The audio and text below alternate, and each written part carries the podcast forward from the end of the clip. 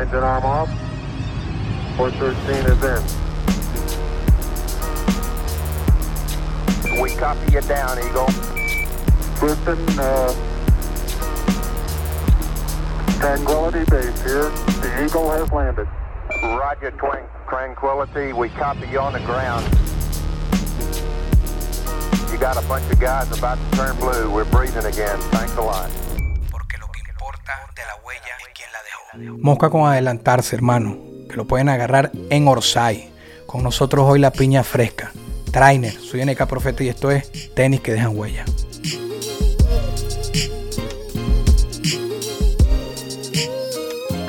El siguiente episodio de Tenis que dejan huella es presentado por Entregas RS. Realiza tus envíos desde Miami, Orlando y Dallas a toda Venezuela. Además puedes registrar un casillero totalmente gratis en entregasrs.com. Entregas RS. Cumplimos, no competimos. Oasis Floors. Especialistas en decoración, venta y remodelación de espacios residenciales y comerciales. Servicios en Miami, Broward y West Palm Beach. Visita oasisfloorsflorida.com. Un oasis de opciones para ti. Antes de comenzar el episodio de hoy, quiero mandarle un fuerte abrazo solidario a mi amigo Manuel Fernández, que nos ha apoyado con Oasis Flor al podcast. Y pues nada, deseándole pronta recuperación a su señora madre, Gloria Besara, y todo va a estar bien. Un fuerte abrazo. Ahora sí, vamos con Trainer.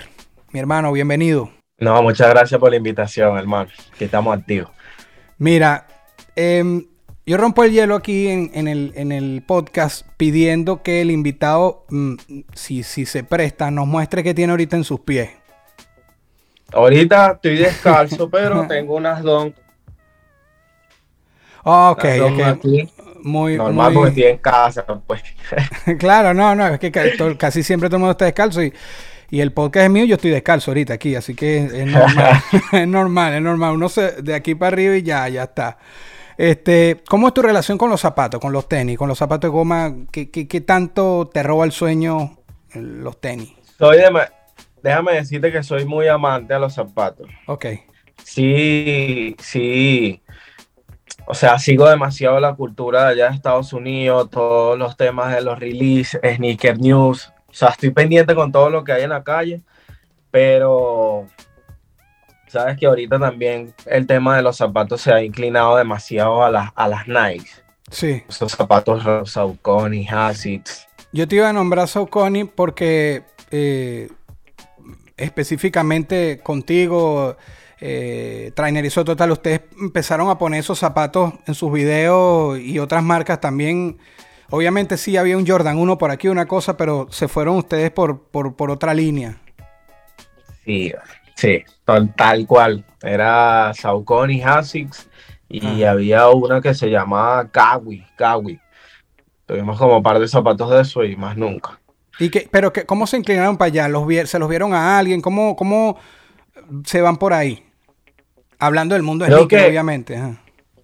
Creo que era, se lo vimos, esos zapatos se lo vimos a, a Willy DeVille, Ok, el dojo. ok, claro. Y dijimos como que, coño, nos gustan es- esos zapatos. Y realmente después nosotros no- nos metimos tanto en, en la entidad del zapato que llegamos a tener hasta varios, más que el pana. El pana que si Willy Jorge nada más tenía que si par de zapatos y nosotros decíamos, no, queremos 10 bichos de esto. Así nos vamos a vestir y tal, pero creo que fue la primera persona que le vimos Saucony, realmente. Bien. ¿A- ¿Algún zapato cuando estabas más joven, pues todavía eres joven, pero que cuando tú estabas más joven, más chamito, soñabas con tener y no pudiste por X o por Y, pero que tú decías, quiero tener tal modelo? ¿Alguna vez soñaste con algún modelo de zapato en específico? ¿Lo tuviste? ¿Alguna vez soñaste con hacer crecer tus números en YouTube, en Spotify? Estar inscrito en ASCAP, el Corillo. El Corillo IN. Ahora sí, háblame de ese zapato. Marico, creo que sí. Creo que quería burda las, las Patrick. Ok, una para Ewing de esa. Sí. Una, una- negra con blanco con, con el número atrás, weón. Pero Ya, ya. estaba muy joven, estaba muy joven. Ok, ok, está bien. Bueno, eso fue un, un medio pequeño recorrido por el mundo del tenis. Ya vamos a hablar más de tu huella, porque aquí vamos es por la huella. Y venimos hablando, pero conversemos ahora de lo que es tu huella. Y yo te quiero llevar de ese trainer y Soto del principio y ahorita te incluyo con Soto porque eh, salen a la luz como dúo, lo entiendo yo, y si no tú me vas a corregir, por lo menos su momento de, más exposición, este, ¿qué, tanto ha cambiado de, desde aquellos momentos, no sé, 2015, no sé si me equivoco con la fecha, al presente? ¿Qué, qué tanto? que desde Excuse Mi Panita, Chamitos Locos, hasta Orsay para acá, más allá de producción que, se ve una evolución, ¿qué, qué tanto ha cambiado para ti? Creo que me. Sabes que es un tema ya como burda de personal. Qué bueno que lo tocas. Pues sería la primera vez que lo hablo.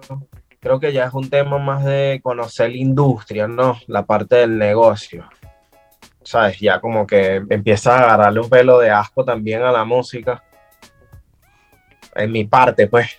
Yo como que le Cuando te refieres a, a, la música, es como al show, al show business, a este mundillo musical, ¿te refieres? Sí, como que la, la parte de atrás del negocio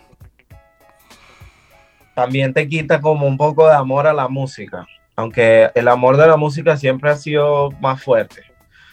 Pero en este caso que nosotros como que crecemos con un tema de rebeldía, no queremos, eh, no queremos hacer lo que nos manden a hacer, sino como nos fluya. No queremos seguir ciertos parámetros, ¿sabes? Claro. Como que sí, se ha cambiado, se ha cambiado. Antes uno lo hacía porque no sabía ni qué coño de madre estábamos haciendo. Vamos a lanzarle, esto se presta, lo estamos haciendo bien, estamos logrando algo, estamos haciendo un público, estamos marcando algo en una generación, pero después cuando empiezas a, a ver temas de negocios, se torna como difícil sí ha cambiado un poco, a mi parecer.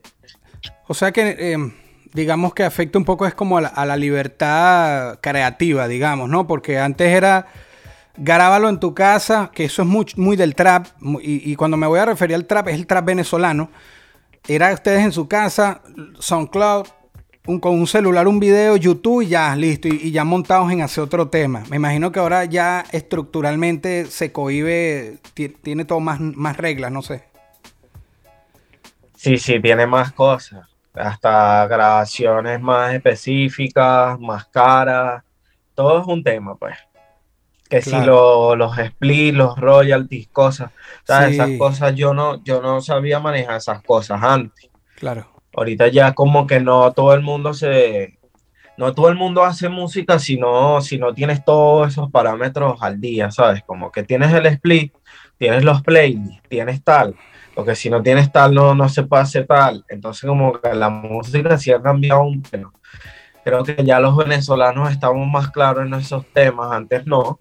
Claro. Bueno, no sé si en, en, tus tiempos tú ya manejabas split y cosas así. No, no, pero, es que, pero es que también ustedes se metieron de lleno más al, al, mainstream, ¿entiendes? Nosotros a lo mejor teníamos, éramos músicos de nicho, ¿no? De, de, de un público específico pero ustedes entraron en un juego por los números que generaban y la atención, y, no solo números en un video, sino que si había una presentación, número ahí en persona tan tangible, eh, y, empiezan a llegar otras, otras cosas, otras normas. Eso de hacer colaboraciones ahorita es un problema, así que yo prefiero no colaborar antes de, cuando es una colaboración con un artista relevante eh, los release, no sé qué, los tiempos, es como tan complicado. No digo que esté bien o mal, pero yo soy más vía guardia y es como que, shit, y te oigo y entiendo, entiendo cuando en general conoces más cómo es todo y ves ese backstage y dices, mierda, es como, coño, no sé. Sí, sí, tal cual, tal cual. Es que, mira, para darte un ejemplo, por lo menos el, tema que tienes de, de, de la vino tinto, siento que ahorita tú cantaras de algo de ellos y te pudieras meter en un problema. Como eh, que, ¿por qué estás usando el nombre? ¿Por qué usas esto? ¿Sabes? Sí, sí, sí, te entiendo. es como un tema, pero sí, ha cambiado demasiado la música. Ojo, no digo que está mal, pero sí es como un pedo de negocio extraño. Claro, claro, es que también a ustedes les llegó muy rápido, porque, ¿sabes? Bien chamitos en esto y, y muy rápido no digo que no, hubiesen trabajado antes, no digo que no tuvieran maquetas, que no estuvieran ahí, pero cuando salen a la luz de ahí al éxito fue como estos tiempos, estos tiempos todo va un poco más rápido. Por eso muchos de mi generación nos hemos quedado, porque ustedes sacan un disco hoy, dos semanas después otro disco y la semana siguiente un video y la otra otro video. Y, y uno viene de una época que mira, un video tres meses, ese tema, después de tres meses Ya lo más. Tengo dos singles para el año. O sea, una vaina que si pegabas medio pegabas dos temas, ya tenías para el año. Y esa era la escuela. Este, a- eh, yo he tenido acá, eh, Big Soto estuvo acá, eh, a capela también. Y tú eres referencia. ¿Cuál es como la cronología? ¿Cómo para ti? O sea, si, te- si yo te preguntara cómo nace, cómo, es el, cómo fluye, tú que eres una de las caras del trap venezolano, ¿cómo tú, cómo tú ves que, que- que empezó a nacer? ¿Recuerdas a otras caras que estaban por ahí? Me gustaría yo mismo escucharte Sí. a ti mismo un poco de- del trap venezolano. Ok, no, en mis tiempos cuando yo creo que la- el primer venezolano que escucho haciendo trap es, eh, bueno, se llama o se llamaba, no sé, Kilimanjaro. Ok. Y habían ciertos Kilimanjaro de la, ahí de comarca, de la comarca. Kilimanjaro, que era el grupo de la Ah, comarca. claro. sí, sí. Esa fue la primera persona que yo es- escuché haciendo trap, porque no era dorizado. Ok. Es que son, son como dos, dos estilos de sonido muy diferentes. Uno es como muy del West y el otro es como más californiano y más hypeado. Y en esa época también estaban los bélicos, los guaraos. ¿Quién más estaba haciendo trap? Creo que nada más eran ellos. Realmente. Son los primeros venezolanos que escucho haciendo trap. Ok. Obviamente, el, el- cuando yo me meto a hacer trap, realmente yo er- era por el estilo de música que escuchaba. Yo escuchaba demasiado eh, Waka eh, los ASAP. Soy demasiado fanático de todo el grupo ASAP Mob. Pero sí, el trap venezolano, realmente hay varios venezolanos. Uf, primero que nosotros.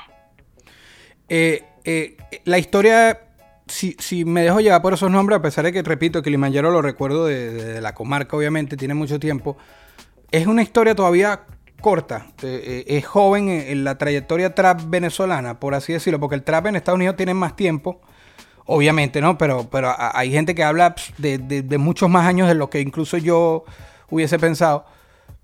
Es, es una, tiene poco tiempo, digamos. No tiene, no tiene poco tiempo, tiene como desde el 2008.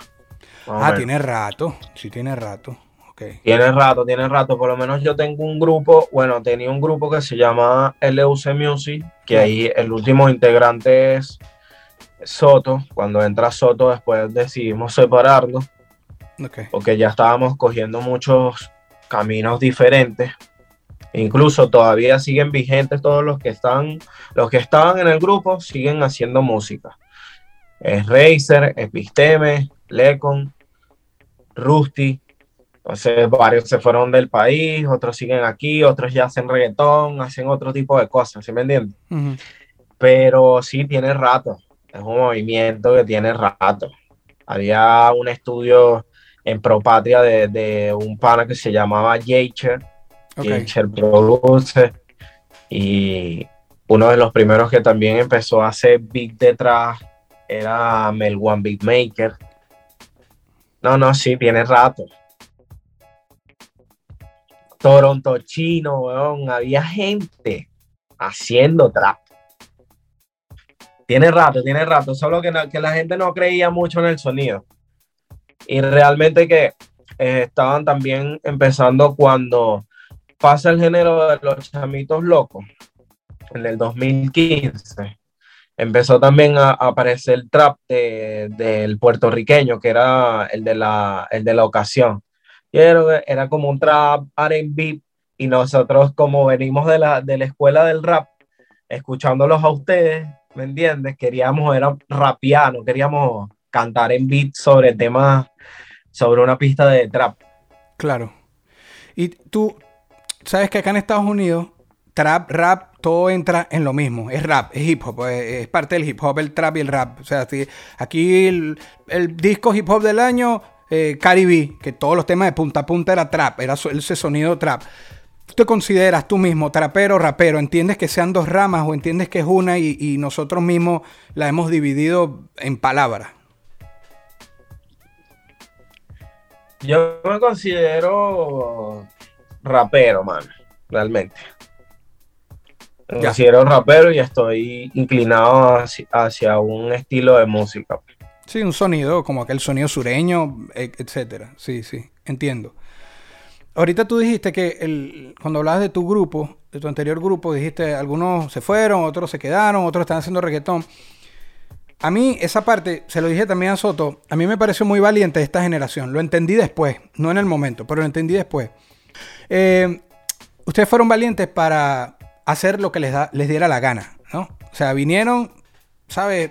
Están ustedes, están aquellos, nosotros vamos a hacer lo que nos da la gana. Y cuando dice reggaetón, también me voy por ahí. Si hacían un sonido que se podía arrimar un poco hacia el reggaetón, me arrimaba para el reggaetón. O sea, no estaban con tantas cosas como, como uno, que uno venía como que reggaetón, ¿sabes? No, eh, o esto no. ¿Por qué tan... ¿Por qué no les importaba nada? O sea, sabiendo que más bien había una, una generación ahí que era tan cuadrada, y no lo digo para bien ni para mal, simplemente porque era. ¿Qué, hubo en ustedes que me sabe mierda todo? Voy a hacer trap, mañana hago un reggaetón si me la gana, y pasó mañana, no sé, una bachata. O sea, no se cayeron a cuento con, con experimentar con sonido. Sabes que creo que son las referencias o las personas que escuchas. Y también es, es como tú dices, no, no te voy a negar, yo, yo duré muchos años eh, siendo mente cuadrada, diciendo como que, mira, sabes que del bombo y caja no me voy a pasar trap ni queriendo. Me Ok. gusta el bombo y caja, me gusta el bombo y caja, aquí me quedo, aquí me quedo. Y no voy a hacer eso. Y de repente lo hice y después dije, no, del trap no pasó más nada. Y así va. Pero creo que también es como que ahorita que me preguntaste que si, que si te consideras trapero o rapero. Ujú. Realmente, más a eso, creo que también es meterte el chip de artista y no quedarte siendo rapero. Claro, claro, eso, eso ya dice mucho. Eres, eres artista, no eres rapero, eres artista. Está bien, tu rama es el rap, pero eres artista. También son referencias, escuchábamos demasiadas referencias que hacían lo que le diera la gana. Realmente la gente él pensará que, tú escuch- que uno escucha mucho trap o Tupac, Notorious y cosas. Claro. pero no, mano, escuchábamos, bueno, seguimos escuchando que si Anderson Paak, Bruno Mars, nos gusta el funky, jazz, Sonny Boy Williams, bicho tocando con una, una Una- flauta, ¿me entiendes? Una armónica. Una armónica. Pero es que ven acá, eh, ahorita que hiciste referencia a, dos iconos, eh, Tupac y Notorio, de bastantes temas de ambos, tú los traduces y es un tema trap, pero en una pista quizás más rapeada o le agregan R&B, pero es exactamente lo mismo. Es que acá ha habido mucha hipocresía con eso, ¿no? Este, con... Y, y en todas las críticas que hago me incluyo. Y es como tú dices, sí, al principio yo también estaba, pues son épocas, ¿no? Y vas entendiendo, vas madurando, vas aceptando. Eh, pero tú traduces esos raperos así, que no, yo lo que oigo es esto y aquello. Traduce algún par de temas de esos que te suenen medio de fiesta y es un tema de trainer, por decirte. O sea, un tema de records. Eh, eh, eh, ahí. Es que traducirlo y ya vas a entender que hacen lo mismo y también después te pueden tener un tema súper agresivo, súper hardcore, o súper consciente.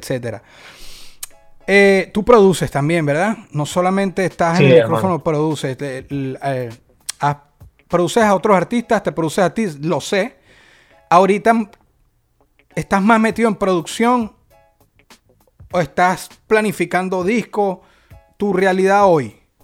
Con todo y eso de que esas decepciones, el, el trainer de hoy, ¿cómo, cómo llevas el, el asunto? Bueno, eh, sigo produciendo. Tengo un disco listo. Se llama Club Capuchino. La cual no sé, no sé si me debería adelantar a decirlo, pero quiero convertirme en un vocero, un vocero latinoamericano para los artistas independientes. Ok. Porque estoy, estoy convirtiendo mi, o sea, convertí mi disco en un, en un NFT. Ok. Wow. Donde viene con una utilidad demasiado fuerte, donde voy a dar el 30% del máster a todo el que tenga la pieza del NFT. del NFT Sí. coleccionable. Estoy asociándome con ciertos lugares de Caracas para que el que tenga el NFT pueda tener rebajas o descuentos de entradas a, a eventos, ¿sabes? Claro. Bien, Vengo con un peo super armado del meta metido en ese proyecto, pero si tengo el disco listo, solo estoy afinando cosas de la web 3, del blockchain, la vaina, ¿sabes? Ok. Coño, pero qué fino que mantienes esa conexión o ese deseo de dar la mano a artistas independientes, porque también pasa que cuando un artista crece mucho, no, no tiene que ser que lo haga adrede, pero a veces se desconecta un poco de la raíz porque, porque puede pasar, no, no, no por algo en específico, no porque se, por ínfulas, pero puede pasar. Me parece chévere que lo incluya algo que ya dejaste en, en punto de vista que ya tú eres trainer, pero que te acuerdes de otros independientes, pero de paso a la misma vez lo lleves a- a- a- al futuro, que es trabajar con NFT y toda esta cuestión meta. Me parece... Sí, o sea, quiero que quiero enseñarles que existe un mundo donde pueden generar más con su música, solventarse ellos mismos la carrera sin, sin vender todo el máster, por así decirlo, ¿sí me entiendes? Claro. Y nada, quiero mostrarles eso. Ojalá, ojalá con el favor de Dios me vaya bien y excelente. Y, y yo sé que más de un artista independiente en Venezuela va a decir, ok, bueno, mira lo que está haciendo este marico, este mano está metido, enfocado en eso, ta, ta, ta, ta, ta. Yo puedo hacerlo y aparte que le voy a dar la herramienta también para que ellos tengan la facilidad de convertirlo en un NFT. pues.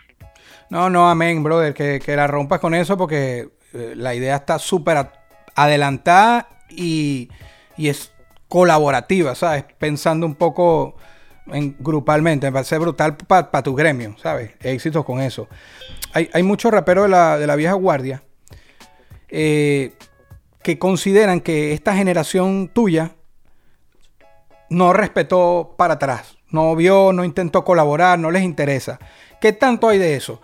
¿Es una realidad? ¿No les interesó lo que había atrás de, de, de otras generaciones? ¿O simplemente ustedes andaban en otra y consideraban que no andaban en, la misma?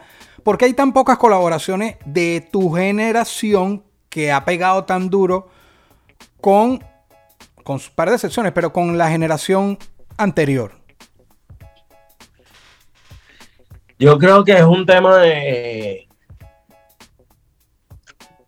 que no, no- sabes que el ego y el orgullo va de la mano, pero esto es como más orgullo, porque venimos de, de una enseñanza del mismo Pedro, de Acapela, que él nos enseñó, él nos apoyó él mismo, ¿sabes? Fue como que, mira, hermano, está duro su chamba, ta, ta, ta, estamos aquí pendientes, cualquier cosa, colaboramos, hacemos un tema, pa, pa, pa, pa, y nosotros emocionados, ¿me entiendes? Más bien nosotros, siendo que lo estábamos haciendo, era, se puede decir que llamando la atención. Nosotros no íbamos a escribirle a alguien como que no, no le íbamos a escribir un Apache, mira, ¿será que te gustaría colaborar y tal? Sino que nosotros estábamos más bien, supongo que esperando aceptación, Ya.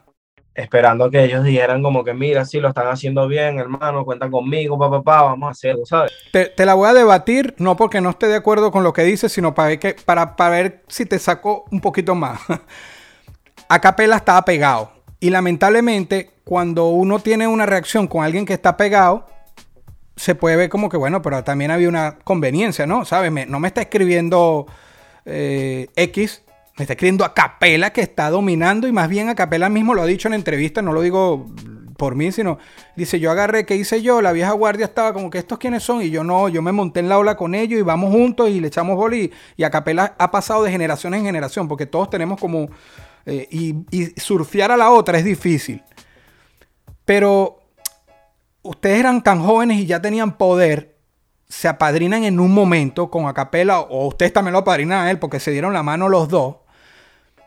Y era como que nosotros contra el mundo, y tú me acabas de hablarlo del orgullo, pero no hubo algo de eso, era como que somos en nosotros y los que están al lado de nosotros, más nadie. No hay para más nadie. No, pero obviamente, pero obviamente, el que quería entrar, mano, bienvenido. Siempre con una buena energía, una buena vibra, mano. Vamos a hacer chamba, vamos a estar aquí, vamos a apoyarnos todos.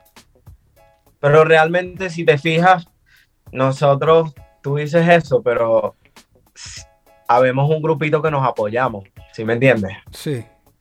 Que a lo mejor eh, un acto Alejandro va a soltar un tema y, nos manda las historias y nosotros no tenemos problemas en, en publicárselas.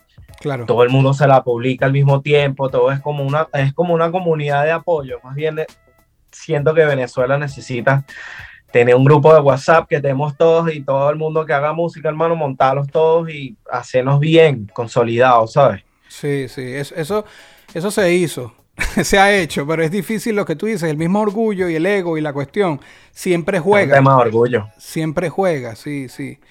Ahora eh, es imposible tenerte aquí, se lo dije a Vixoto también, sin tocar un, tema que, nos relacionó hace un tiempo, que fue la época de las tiraderas y no sé qué. Entonces, obviamente lo va a tocar en el, mejor tono y en el tono más amistoso. El, este, aquella época, 2015, creo también, 15-16. Yo le decía a él que, porque eh, con él comienza todo porque él me dejó un escrito. Entonces después de ahí yo, yo, yo, yo opinaba poco, pero yo estaba encima de sí en las redes, ustedes para qué ponían. Yo me acuerdo hasta una historia tuya que dijiste como que, coño, Neka, ¿en serio? Tú no, vale, tú no. yo, verga, esta vaina se vendió. Este, pero, pero la vaina fue, cuando yo hice el tema, el original, el primerito, el que fue Pajú, yo, o sea, te lo juro, no tenía que ver con ustedes. Yo no sabía de ustedes. Yo conocí de ustedes porque yo estaba muy desconectado porque yo estaba en Panamá y me desconecté del movimiento. Y yo supe de ustedes cuando los veo, cuando vi el video a Chantaera y Panzón, que ustedes salían y abajo habían más comentarios de que Trainer y Soto estaban en el video. La gente decía, está Trainer y Soto, Trainer y Soto. Y yo, verga, han comentado más por Trainer y Soto que por el nuevo video de Acapela. O sea, yo no estaba entendiendo y ahí, ahí llegó a la música a ustedes. Mi tema era sí hice críticas del trap y obviamente si tú estás haciendo trap y si de las cosas que yo critico tú las estás haciendo igual te lo puedes tomar, pero no era Trainer y Soto. ¿Qué pasa? Por eso yo canto en el tema como Anuel. El, tema es el Anuel de ese momento. Y era que yo lo agarré como referencia. No es que esta tirada es para Anuel, pero es como que la gente está escuchando Anuel y están ahora haciendo estas actitudes y tal. Yo no entendía nada y me lanzó esa. Ustedes reaccionan, eh, se, comienza el beef, bla, bla, y obviamente la segunda parte de ese tema que tuvo un remix con Mestiza y un tema mío que se llamó Grampa, ya sí era confrontando. ¿Qué recuerdas de, de ese, ese rato? Que eso fue un ratico, pero ¿qué recuerdas? Yo creo que fue el tema personal, fue, creo que nos agarramos, el, la vaina personal fue por, lo, por lo de los árabes, weón. Los potecitos, sí. Sí, los botecitos fue como que dijimos, no, claro, esta vaina es para nosotros. Sí, sí. Fue como que esto es para nosotros, sin duda. Pero nada, sabes que siempre yo, si me estás conociendo ahorita, miro lo relajado que yo soy, mono. Realmente, obviamente, cuando me hinchan las bolas, voy a, a fuego, pero siento que más de uno del gremio también se lo estaba tomando más personal. Era como que nosotros teníamos también a gente y que, ah, le responde. Claro, la, la pullita ahí. La puya, ¿sabes? El combo, el combo tuyo, mano, el combo tuyo apretaron, ¿oíste? Todos los que nombraste hace rato, muchos de ellos apretaron en mis redes y, y, hacían que el público me... Yo no he enfrentado, tú sabes que yo estuve en una tiradera con un hermano de PR. Nadie apretó tanto como el público de ustedes, brother. Eso es la verdadera presión. yo, yo, yo sé, la gente y que no le va a responder, se va a quedar callado, no sé qué. La gente nos tenía como que hasta la misma gente, la comunidad, weón. Pero sí, no, no, lo, lo, que más recuerdo son los botecitos. Y el sí, es icónico. Eso es, esas son las palabras icónicas. Sí, sí, sí. Y de paso yo en la letra digo un par de, pero yo siempre, yo utilizo, es más, lo he utilizado demasiado en temas, un par de, de, qué sé yo, de carros, un par de zapatos. Yo uso la palabra mucho un par. Y digo un par y era Trainer y Soto, ¿sabes? Eh, sí, obviamente sí, no estoy, no estoy ahora ocultándome que no era para ustedes, pero no, el tema no nació para ustedes, no era pensado en ustedes. Obviamente cobraban, ¿no? Incluso cuando yo saco el tema, también se lo dije a Soto, Reque me dijo que soy un pajú de una, ¿no? Pues Reque y yo siempre hemos tenido gran amistad, pero éramos, éramos panas. Y yo le digo, coño, que tú, tú no me vas a a, yo, o sea, cuando tú haces un tema así de, de, vainas que yo no estoy a favor, yo no voy a decir que, hola, Re que hizo esto para mí, ¿no? Porque somos ah, me lo va a tomar personal. No me lo puedo tomar, sino que él anda en la realidad de él, yo en la realidad mía. A veces no estamos de acuerdo, pero somos panas. Y de hecho, tú y yo tenemos, eh, teníamos varios amigos en común. Teníamos gente, eh, no sé, QFX, em, eh, coño, se me escapa un hermano de, que era del, del coño, se me escapa el nombre. Tenemos varios panas que ellos quedaron como en el medio, porque yo tenía, en esa época, tenía muy buena relación con ellos y tal, y ellos trataban como de media, pero mano, pero, pero bueno, nada, no. Fue un poco de entretenimiento también, ¿sabes? Viéndolo desde el punto de vista que tampoco es que llegamos a un deporte, deporte. Sí, pero yo no lo planeé, no me imaginaba estar en esa, y repito, el público de ustedes apretó. Adai, Adai África, Adai, ¿sabes quién es Adai, no? Porque yo te claro. Ah, ese sí es un hermano también de este y era como que coño, mano, qué chimbo. Pero no decían más nada, bella. Él es pana, tú eres pana, ¿sabes? No. Creo que el público de Venezuela es el más jodido. Ok. Para los venezolanos, sin miedo a decirlo, porque son demasiados, o sea, aquí en Venezuela somos demasiado melómanos, ¿me entiendes? Consumimos lo que es bueno realmente. Entonces digo que el público es, muy detallista, muy jodido, le gusta la buena música, pero siento que después de que hay un beef entre venezolanos, solo queda como que la parte del que el que sigue su carrera y el que se achantó, ¿sabes? Como que... Pero sí se necesita. En Venezuela se necesita. Es como un pedo de farándula, ¿no? Uh Pedo de que tenía a la gente entretenida. Sí. A la gente le gusta ver sangre en cuerpo ajeno. Es parte de. Literal. Sí. Literal. Obviamente, esos beef que, también uno ve. Me gustan más los beef que se arreglan después, como Drake McMill, eh, ¿sabes? No esos beef que se van a matar y se van a entrar tiros eso nos cuadran, pues. Claro. Siento que se tienen que mantener en deporte y en ritmo. Rima, deporte, género y ya. Que se lleve para la calle, no sé. No estoy de acuerdo con eso. Bien, bien. Mira, esta es una pregunta que entró hace poco al, al, podcast y vamos a ver cómo, cuál es tu visión. ¿Algún profesor del liceo? Yo los llevo, te quiero ya para la época del liceo. ¿Dónde estudiaste tú el liceo? ¿En qué, ciudad? ¿Qué, ¿Qué, escuela, si te acuerdas? ¿En qué, liceo? En Caracas. La gente no sabe, pero yo estudié en un liceo militar porque me estaba agarrando otros caminos de joven. Ok. Y en tercer año me botan del liceo militar y me voy para un parasistema. Con nueve materias de arrastre. perdido, pues. Ya. era época de liceo, época de calle. Ya. Y estudié después en un parasistema medio evangélico. Ok. Y ya, eh, se llamaba el Vargas 2 en el paraíso, ¿no? así. Y todo lo que aprendiste del evangelio lo llevaste al trap después. sí, no, o sea, no, podía tener pelo largo, eran unos peos, pues. y en el liceo militar, imagínate, estudiaba con puros malaconductas que realmente ahorita son, son, no sé, un FOFA, FAE, algunos ni siquiera. Liceo militar, weón, que quedaba para Kennedy, weón. Imagínate. Ok, ok, ok. Verga, candela. Pero bueno. Para allá arriba, que para la libertad, para las juntas bien votado. Ya. ¿Algún profesor, bien sea del, liceo militar o del parasistema después, que consideras que le sumó a tu vida, que algún consejo, algo que te dijo, tú digas, coño, ah, si te acuerdas el nombre, chévere, pero si no, coño, este tipo, tal, o esta, esta profesora, tal, me dijo algo, algo que hayas, que recuerdes que te sumó, que te, que te agregó a tu vida un profesor. Sí, pero tanto como negativo y positivo. Sabes que existe el profesor negativo que, te dice, tú eres un vago, no hay Ese abunda, ese es el que más hay. Ese es el que más hay, pero creo que sí, tenía un profesor que se llamaba, se llamaba José Caraballo, me acuerdo y él fue demasiado positivo porque cuando yo salía del liceo a hacer freestyle, ok él me decía, vas a llegar a algo, vas a llegar a algo haciendo eso.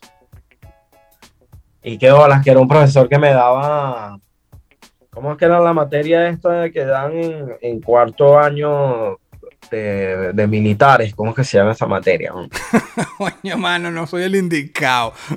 Ay, qué vaina fea, weón, pero profesor que ni siquiera era profesor, ¿me entiendes? Era un pana ahí yo ahí quedaba una materia rara que, le dan a la gente para saber si te agarra la recluta aquí. Ya, ya. Okay. rara. Pues. Fue positivo, él me dijo que iba a llegar algo con la música. Sí, es que la, explosión también fue, no sé cómo lo recibieron ustedes, y repito, yo no, no sé qué tanto eh, trabajo había antes, pero de que mi panita Chamitos Locos, etcétera, para acá fue rápido, fue una velocidad, ya estaban recorriendo y haciendo. No, no, si habían, si habían sus discos atrás, si habían. No, no, yo sé que había trabajo, yo sé que había, o sea, pero cuando digo trabajo no es eh, todo tu sangre, sudor y lágrimas, yo sé que estaba, pero ese, ese, ese momento, de a ese momento en adelante sí fue un cambio brusco. Con uno o dos temas fue. Sí, también está Estaban empezando también el tema de las redes sociales. Claro. Pues nosotros también empezamos, no te, no te voy a decir que empezamos Metroflow ni nada de eso, pero si era link en Mediafire y vaya, sí, sí, comparte y después chequeando, pues tiene mil descargas, tiene 500 descargas, qué fino y tal. Claro. Pero sí, era una vaina, era una vaina. Es que, mira, los, los comentarios, esos consejos que, a veces ni se piden o lo que sea, te sirve o, para motivarte porque las palabras fueron motivacionales o para motivarte para cerrarle la boca a alguien que te diga, pana, tú con esto ni a la esquina. Yo creo que en ambas te, te suma. Literal. Ah, sí. bien, bien. Mira, vamos a, la ráfaga final, que, que, es un tramito. Son puras preguntas al grano para respuestas al grano también. ¿Te parece? Dale. Ok. Un lugar que hayas pisado que te haya marcado. Tenerife, España. Bien. Un lugar que todavía la vida no te haya llegado, pero quieras, quieras dejar tu huella ahí. Por expectativa, quieres visitar un, lugar que no hayas ido. Galicia, España. Creo que está estoy demasiado europeo. bien, bien, bien. Hablaste de Galicia, hablaste de Tenerife, este, la gira por el poco de países, bueno, estamos hablando de países. Hipotéticamente, hoy a Trainer lo, lo colocan como el embajador de turismo de Venezuela. A los que nos están viendo fuera del país, ¿a dónde tú invitas? Si van a Venezuela, mira, no se pueden ir de Venezuela sin ir a, a qué lugar. Fíjate que creo que sería para los Juanes, weón. Para los Juanes. Sí, man. Creo que tienes que vivir un poquito de los rock, un poquito de fiesta, de comida margariteña y un poquito de yate con música electrónica del barrio como un soncar en un solo sitio y en los Juanes. creo que tienes la comida, creo que tienes el yate, creo que tienes la, la electrónica, creo que tienes todo ahí. Bien, primera vez que invitan a los Juanes, brutal. Mira, soy trainer. ¿A qué me enfrento todos los días? Soy trainer, me, despierto. ¿Cuál, ¿Cuál es tu lucha? Me considero todavía una persona cerrada, mano. Ok. Ok. ¿Qué te hace feliz? Me hace feliz mi botella y mi mejor música. Un buen playlist me hace feliz. No pido mucho para ser feliz, realmente. no, no, pero bien, bien. ¿A qué le temes? creo que a quedarme viejo y no lograr lo que tengo en la cabeza. Bien. Tenemos una máquina del tiempo vintage que solo va para el pasado. ¿A, qué época te gustaría ir? Puede ser también dentro de tu propio tiempo o mucho más para allá. ¿A, dónde iría Trainer si puedes usar esa máquina? Quisiera conocer los, 80. Ok. ¿Tú, en, qué año, en, qué año, ¿En qué año naciste tú? En 96. 96. Qué En el juventud. 96. Creo que quisiera conocer los 80, ¿viste? Bien, por- pero por música, por, por algo específico que, que te, que te atraiga de los, de los 80, lo que ves en películas, ¿qué, qué, qué te atrae? Si se puede saber. Lo, el, el tema retro, los colores Ok, y sí, música. Creo que origen de música. bien. Creo que en los 80 empieza, hay un peo musical. Bien, bien. Te voy a nombrar cinco personas y me las describes en una palabra. ¿Va? Va. Ok. Atso Alejandro. Fiestero. Acapela.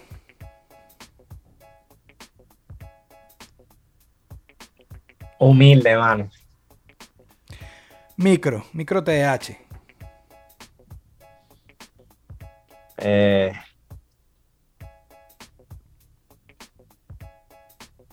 entregado, religioso. Jape.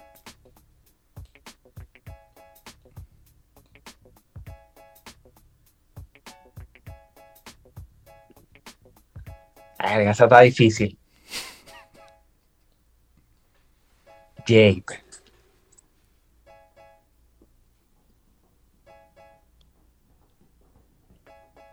Puede decir, se puede decir inconforme. Ok. Y Big El bicho Soto. quiere mucho, quiere Ajá. mucho, tiene hambre. Ok, ok, ok. Está bien. Big Soto. Coño, mi hermano. Bien, bien. Mira, te voy a llevar ahora al tóxico, le digo yo, el top 5 tuyo de traperos venezolanos. Yo te acabo de nombrar a gente que uno relaciona mucho a tu círculo, a tu gremio, tal, y, y faltaron, pero, pero uno los relaciona contigo. Pero ahora tu top 5 de, de- traperos, identificando el, el trap venezolano para ti. Cinco que tienen que estar excluyéndote a ti. Cinco que, tú, que te gusten, que tú digas, coño, en el trap venezolano estos cinco. Eh, neutro. Soto. Hay un menor ahorita súper duro. RK Wavy. ¿Puedes repetir el nombre que se quedó pegado del menor? RK Wavy.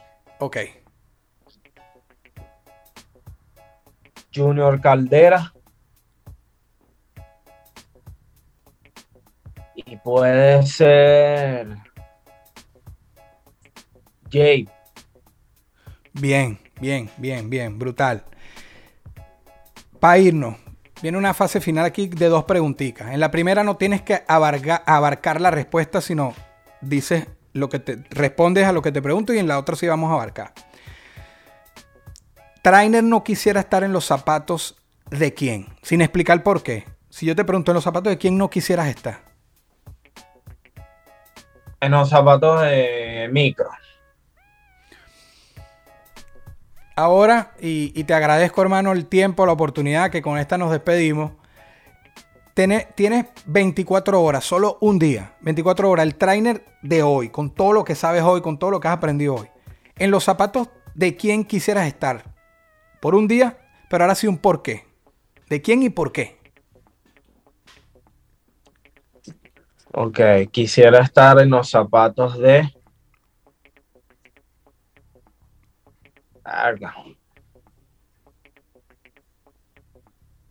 De un future. Ok. Quisiera realmente vivir el tema de- de- del trap, del verdadero trap de Atlanta, solo por experimentarlo. Aunque sé que es diferente el tema trap de Venezuela al, al que es como el que tienen, el concepto que tienen los gringos, eh, Claro. realmente el, el original. No es que quisiera vivir la calle, sino que sí quisiera ver el entorno, cómo es su juventud, cómo son muchas cosas, ¿sabes? Cómo son la mentalidad, por qué son así, por qué piensan así, por qué son tan negros, weón, por qué son tan... ¿Estás claro? O sea, sí quisiera estar en esos zapatos por 24 horas, vivirlo, conocer Atlanta, obviamente, son uno de mis planes. uno de los planes que tengo en vida y ojalá se me cumpla. Muchas gracias. Esto fue una producción, fue una de producción El Corillo Inc. Distribución digital, campañas y crecimiento en YouTube y Spotify. Te inscribimos en Nazca. Trabajo con ellos. Escríbenos. Elcorilloin.com. DJ Pijama. Producción ejecutiva. Y para cerrar, este servidor. NK Profeta Under Family. Porque lo que importa de la huella es quien la dejó.